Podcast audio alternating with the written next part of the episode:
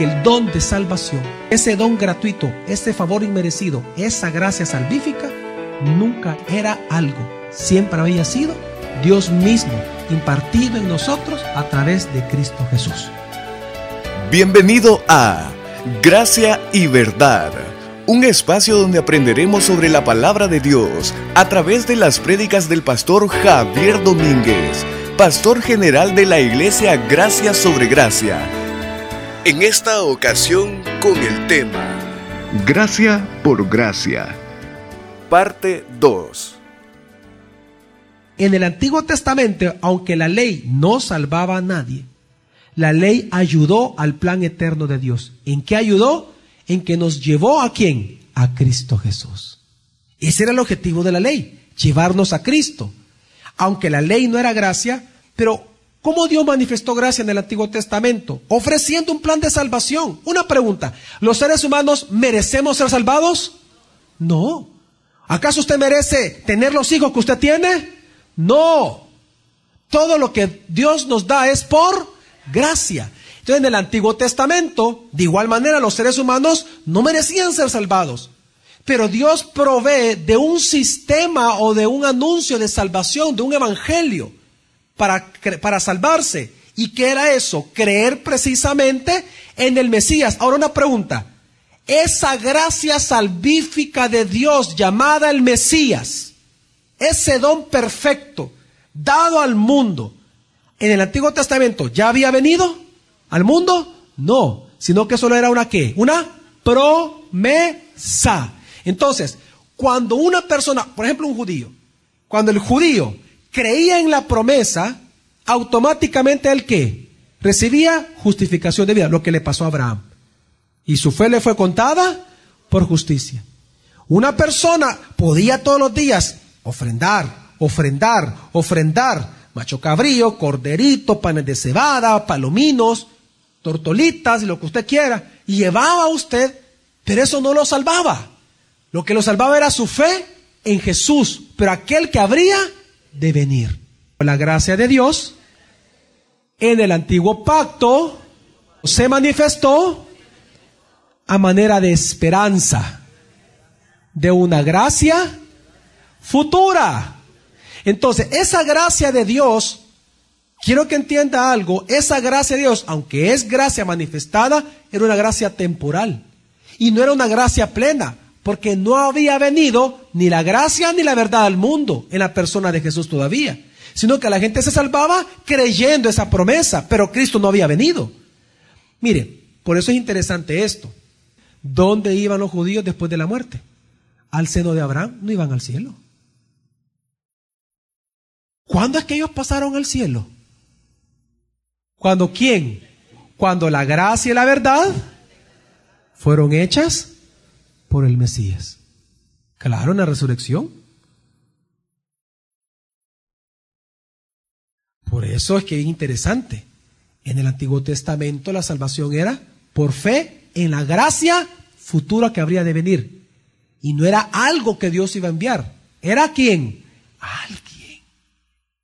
La gracia futura era quién? Alguien. Era Cristo. No era cualquier cordero. No era un animal, no era algo. Era alguien, Él mismo, Dios mismo impartido al mundo. A través de Cristo. Amén. Dios encarnó en la persona de Jesús. ¿Cómo es la salvación de nosotros ahora? ¿Acaso nosotros esperamos que Jesús nos salve? No. ¿Sabe cómo nos salvamos? Cuando creemos que Él ya pagó por nuestros pecados en la cruz del Calvario en el pasado. Amén.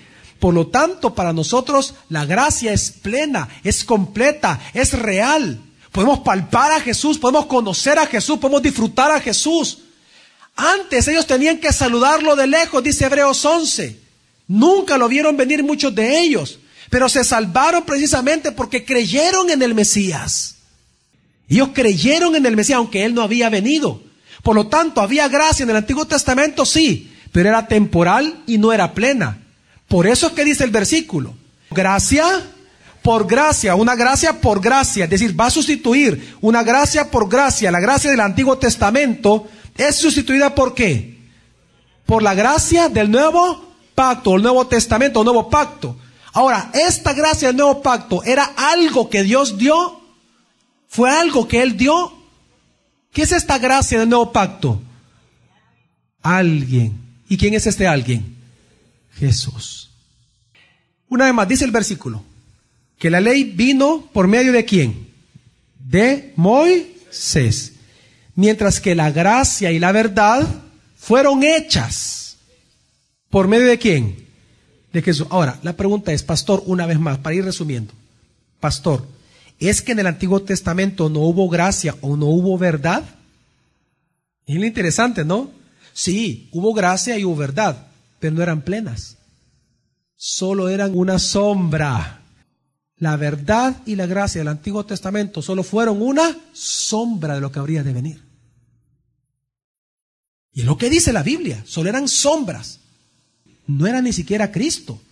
No era la gracia venidera. La gracia vino con quién? Con Cristo. La gracia plena vino con... La gracia salvadora vino con Cristo. Es en Él que se cumplieron todas las cosas. Por eso es que la ley vino por mano de Moisés. Y dice, y la gracia y la verdad fueron hechas reales para nosotros cuando vino Jesús. En el Antiguo Testamento, ¿acaso el Antiguo Testamento, el Antiguo Pacto, ya hablando de la Biblia, el Antiguo Testamento, ¿acaso no es palabra de Dios? Amén. Pero eso que aparece ahí solo es una sombra, solo anuncia a quién. ¿A quién apunta todo lo que dice el Antiguo Testamento? ¿A quién apunta? A Cristo. Él es Dios, Él es Dios, Él es Dios. Y la gracia manifestada en el Antiguo Testamento, ¿a quién apunta? a Jesús, porque era una gracia de manera de, dijimos, de esperanza futura. Pero cuando viene Cristo ya hay certeza. Lo que antes era esperanza, ahora es certeza. Lo que antes era una promesa, hoy es un cumplimiento. Yo no espero ser salvado, yo he sido salvado por el Cordero. ¿Me entienden? Mi esperanza futura no es de salvación, mi esperanza futura es de preservación eterna. Yo ya fui salvado por el Cordero. Por lo tanto, la gracia en mi vida es algo real. No tengo que esperarla a futuro. Es real. En el Antiguo Testamento era una sombra todo. Pero ahora en Cristo no. La gracia y la verdad fueron hechas reales para nosotros. Por gracia. La gracia temporal y la gracia no plena fue sustituida por la gracia plena y eterna la cual no es algo, es alguien. Su nombre es Jesús. ¿Cómo lo comprobamos una vez más de una manera distinta? Hebreos 8 del 4 al 13 dice así la palabra de Dios. Pero si estuviera en la tierra, no sería sacerdote en manera alguna, habiendo aún quienes siguen presentando ofrendas según la ley, los cuales son figura y sombra de las cosas celestiales, como le fue advertido a Moisés. Ok, solo eran, ¿qué dice? Sombra y figura de lo que iba a ser. Todo el antiguo pacto, toda la escritura del Antiguo Testamento en su Biblia, solo es una sombra, solo es un testimonio de aquel que habría de venir, que lo cual es Cristo. La gracia y la verdad fueron hechas hasta que vino Cristo. Pero ¿por qué decimos que es el pastor? Una pregunta, la verdad que que fue hecha real a través de Cristo. ¿La verdad qué es? ¿Es una expresión de Dios la verdad? ¿Qué dijo Jesús? ¿Que Él es el qué? El camino. Ah. O sea que cuando Dios anunció que la verdad iba a ir al mundo, ¿estaba hablando de una expresión? Está hablando de alguien, de Jesús. Igual es con la gracia. Cuando Él en el Antiguo Testamento anuncia la gracia futura, que iba a salvar, no estaba hablando de algo. La salvación es algo. La salvación es alguien. Amén. Es Cristo Jesús. ¿Qué significa el nombre de Jesús? Dios salva, Dios salvador. Qué excelente, Dios salvador. ¿O no se acuerda usted lo que le dice el ángel Gabriel a María? Y le pondrás por nombre Jesús. ¿Por qué le dice? Porque Él salvará al pueblo de sus pecados. Eso significa el nombre. Es decir, que cuando Dios promete salvación al mundo, ¿qué estaba prometiendo? Escuche bien. Exactamente. A Jesús. Dios lo que prometió es esto. Que Dios mismo, Dios mismo se iba a impartir a sí mismo a través de Jesús al mundo. Es decir, que el don de salvación, que ese don gratuito, ese favor inmerecido, esa gracia salvífica, nunca era algo, siempre había sido Dios mismo impartido en nosotros a través de Cristo Jesús.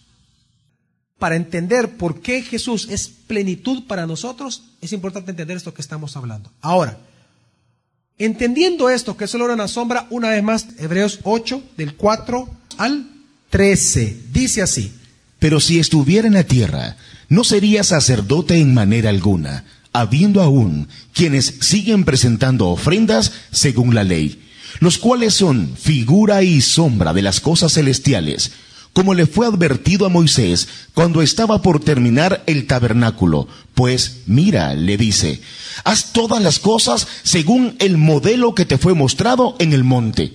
Pero ahora ha obtenido un ministerio aún superior, por cuanto también es mediador de un mejor pacto, el cual está basado sobre mejores promesas porque si aquel primero hubiera sido sin defecto, no se hubiera procurado lugar para un segundo. Porque reprochándolos, dice, He aquí vienen días, dice el Señor, en que estableceré para la casa de Israel y para la casa de Judá un nuevo pacto. No como el pacto que hice con sus antepasados, el día que los tomé de la mano para sacarlos de la tierra de Egipto porque ellos no permanecieron fieles en mi pacto, y yo me desentendí de ellos, dice el Señor. Por lo cual, este es el pacto que haré con la casa de Israel después de que aquellos días, dice el Señor. Fíjense, dice el versículo 10, porque este es el pacto que yo haré con la casa de Israel después de aquellos días, dice el Señor. ¿Cuál es la característica de este nuevo pacto? Léelo, por favor, porque dice dos puntos. Dice el Señor, dos puntos. Va a hablar de las características del nuevo pacto. ¿Cuál es? Lea bien. Dice. Pondré mis leyes en su mente. Uno, sigue. Y las escribiré en su corazón. Dos. Y les seré por Dios. ¿Y les seré qué? En el Antiguo Testamento, pastor.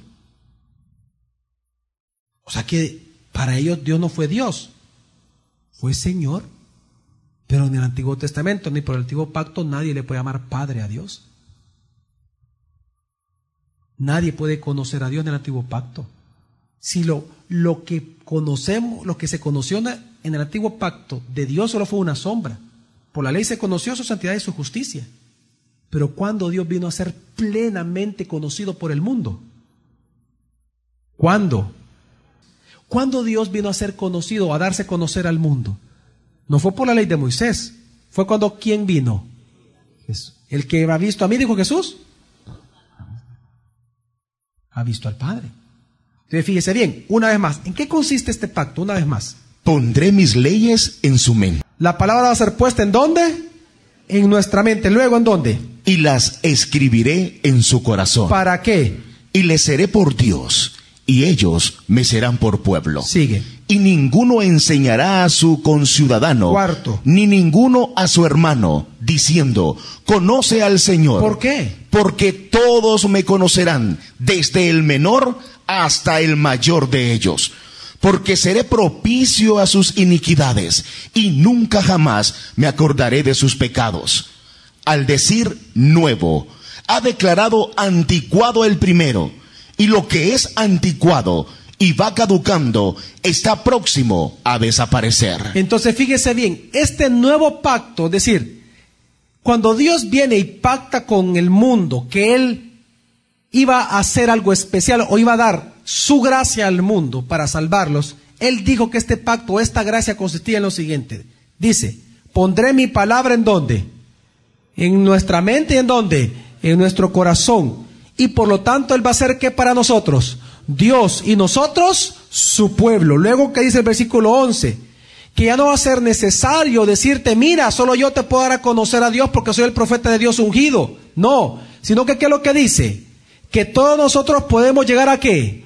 A conocer a Dios. Y luego dice, ¿por qué? Porque Él va a redimir nuestros pecados. Una pregunta. Todo esto que constituye parte del pacto, todas estas promesas, Dios está hablando de algo que Él nos iba a dar, algo llamado palabra, puesta en nuestra mente. ¿A eso se refería Dios? Es que cuando dice, y pondré mi palabra en tu mente y en tu corazón, significa que usted ya de memoria se sabe desde Génesis hasta Apocalipsis. El día que usted dijo, Señor, yo creo en ti. ¿A eso se ¿Esa era la promesa de Dios? ¿A qué se refiere Dios? ¿Quién es la palabra encarnada? ¿Quién es la palabra? Entonces, cuando Él prometió que, nuestra, que la palabra iba a abundar en dónde? En nuestra mente y en Él, ¿de qué está hablando? Pero Jesús, ¿dónde? En nosotros. La promesa de Dios consistía en que Cristo iba a vivir en nosotros. Que la palabra iba a vivir, a morar en nosotros. Ya no en un templo hecho por manos de hombre, sino con un templo en el Espíritu en un templo en nuestro cuerpo. Porque nuestro cuerpo es templo y morada de qué? Del Espíritu de Cristo, del Espíritu Santo. El nuevo pacto consistía en que la palabra de Dios llamada Jesús, que es Cristo, iba a morar en nuestra mente y corazón. Y por lo tanto hoy podemos llamarle Padre, Abba, Padre a nuestro Dios. Por lo tanto, Él ya es, ahora Él es que nuestro Dios nuestro Padre, y por lo tanto nosotros somos su pueblo. ¿No se acuerdan las palabras de Jesús? Cuando, esto es sumamente interesante, cuando vienen las mujeres y él ya había resucitado, pero no había subido al cielo todavía, él tenía que subir al Padre, regresar al Padre. Cuando él resucita, en esa mañana, salen las mujeres al encuentro. ¿Se acuerdan ustedes que lo confundieron con un jornalero? Amén. Entonces, cuando viene él, e, ellas, y lo abrazan, Jesús les dice, no me toquen, o sea, no lo podían qué. ¿Por qué? Y él dice, no me toquen, porque todavía no qué. No he subido al Padre. Y luego dice, vayan y díganle a sus hermanos que yo voy a mi Padre y a vuestro Padre, a mi Dios y a vuestro Dios. En ese momento, el Dios de Jesús se vuelve su Dios. El Padre de Jesús se vuelve su Padre. Eso no era posible en el Antiguo Testamento. Nunca lo fue posible. Dios ofreció gracia, sí, pero no era plena. Con Jesús se ofrece la gracia plena. Y por lo tanto todo depende ahora de quién? De Jesús. ¿A quién se le da la gloria? ¿A quién nosotros vamos de alabar y exaltar? A Jesús. Por medio de, de solo quién podemos conocer a Dios ahora? De Jesús. A Él sea toda la gloria por los siglos de los siglos. Amén. Por eso es que la Biblia le llama y los mismos apóstoles le llaman a Jesús la gracia de Dios en nosotros. Porque en eso consistía el pacto. En que ahora podemos conocer a Dios porque Dios misteriosamente ahora donde vive. O no se acuerda lo que dice Gálatas 2.20. Gálatas 2.20 dice. Y ya no vivo yo, sino que el Mesías vive en mí. Y lo que ahora vivo en la carne, lo vivo en la fe del Hijo de Dios, quien me amó y se entregó a sí mismo por mí. No rechazo la gracia de Dios, porque si por la ley fuera la justicia, entonces en vano murió el Mesías. Ya no vivo yo, mas Cristo vive ahora en mí. Dice, ya no vivo yo, sino que Cristo vive ahora que en mí. Ahora, el mismo apóstol Pablo que escribió esto, ¿Cómo le llama a ese hecho real de que Cristo habita en nosotros? ¿Qué dice el versículo 21? Ahí mismo, ¿qué dice? ¿No rechazo qué? La gracia de Dios. ¿De quién está hablando? ¿De Jesús? ¿A dónde? ¿Viviendo en dónde? En mí. Él es la gracia de Dios en nosotros. Es que mire, tiene sentido, es que mire, entendamos algo. Cuando Dios promete su salvación, él nos promete algo llamado esotéricamente salvación. Él se ofrece a sí mismo como Dios salvador. Amén. Quien nos salva es Dios. Es Dios mismo, Jesús. Amén.